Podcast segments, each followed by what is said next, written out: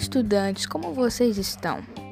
No Schoolcast de hoje, nós iremos abordar um tema que diz respeito à biologia, mais precisamente à saúde humana. E o assunto em questão são os vírus. Quem eles são? Será que se reproduzem? Os vírus, eles se mutam?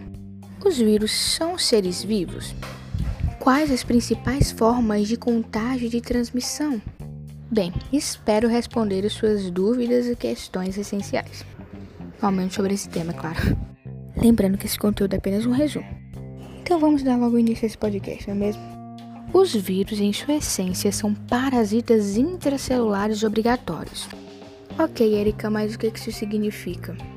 Significa que eles precisam de uma célula intracelular, eles precisam entrar dentro de uma célula para que eles possam sobreviver. Mas é claro, Existem certos tipos de vírus que duram muito tempo fora da célula. Mas vamos retomando aqui. Então, dentre suas muitas atribuições, a principal é a de que ele não se reproduz sozinho, pois o tal é acelular, ou seja, não possui célula, precisando de uma célula hospedeira para a realização do ato.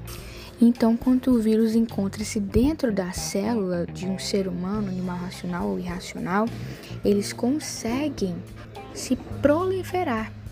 Então, sabendo disso, podemos constatar que os vírus não são seres vivos, porque, primeiro, eles são acelulares, então eles não possuem elemento constitutivo de todo ser vivo. E segundo, é que eles não conseguem se reproduzir sem estar dentro de uma célula, dentro de um ser vivo. Mas há pessoas que digam o contrário, tá? Em primeiro plano, vale ressaltar que a dependência celular faz com que os vírus busquem células para que eles não morram, seja em animais racionais ou em animais irracionais. Desse modo, a efetiva busca natural faz com que grandes grupos sejam infectados, justamente pelo fato de que os tais têm grande poder de transmissão. Então, quando eles estão dentro de uma célula, eles conseguem se reproduzir de uma maneira catastrófica. Dentre os diversos modos de propagação, um deles se destaca, e o tal é a capacidade de transmitir-se no ar, causando grande infecção em um curto período de tempo. Outra forma se dá através de vetores, os quais transmitem a virose do seu corpo para o próximo. Um exemplo desse tipo de virose é a febre amarela se destrincha em dois tipos de ciclos: o ciclo silvestre e o ciclo urbano. Então, por exemplo, tem uma floresta, certo? É, que tem determinados tipos de animais silvestres. Então, um macaco é picado pelo mosquito a hemagogos e esse mosquito contaminado ele passa a carregar o vírus. Então, ele vai lá com o desflorestamento e pica uma pessoa comum Justamente porque aquela floresta era o habitat natural desse mosquito. Então, uma pessoa contamina a outra, por quê? Porque um outro mosquito vai lá e com aquela pessoa que já está contaminada, o mosquito pica ela e vai picando outras pessoas e muitas pessoas são infectadas ao mesmo tempo. Então, esse tipo de infecção de virose é dada através de vetores. E a outra questão que a gente falou há um pouco tempo é justamente o modo de propagação da transmissão pelo ar, pelas gotículas que são despejadas pelo, pela tosse, pelo tossir.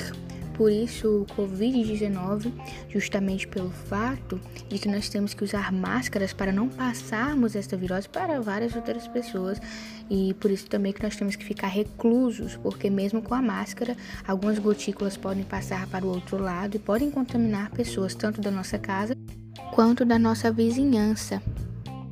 Parasita, já no corpo da sua presa, ele pode sofrer um processo chamado de mutação. E sim, os vírus eles se mutam, onde o tal adquire a propriedade de alterar a si próprio, de maneira a apresentar mais risco ainda à saúde humana. Esse processo pode ocorrer de duas maneiras distintas. A primeira é feita naturalmente através de mudanças químicas ou físicas, então é um processo natural de mutação e ele se dá através do contato com os raios ultravioleta, os raios X, bebidas alcoólicas, substâncias derivadas do tabaco, bem como alguns determinados tipos de medicação. Em contrapartida, existem os tipos de mutação induzidas, as quais são produzidas em decorrência de alterações químicas nas bases nitrogenadas, erros na incorporação de nucleotídeos, inserção de uma base nitrogenada no lugar de outra, adição ou deleção de bases nitrogenadas, alterações na estrutura e no número de cromossomos, entre outros fatores. Agora, ao que concerne os impactos dos vírus à saúde humana, a exposição quanto às doenças virais pode se diferenciar entre si, pois os parasitas podem vir a infectar células distintas. Exemplos dessas opções são viroses respiratórias. Nas viroses respiratórias, os vírus infectam células ligadas ao bom funcionamento da respiração. Agora, com a virose gastrointestinal, os vírus eles passam a infectar células ligadas ao bom funcionamento do organismo. Com isso, dependendo do local ao qual o vírus infecte-se dentro de alguém, ele pode causar diversas reações diferentes. Portanto, tendo em vista as questões apresentadas, faz-se necessária ação para prevenir a população de obter determinadas infecções. O governo federal, em parceria com o Ministério do Meio Ambiente, deve investir em projetos vinculados ao não desflorestamento, visando a não proliferação de mosquitos infectados, conhecidos como vetores, prevenindo assim a população de determinadas viroses.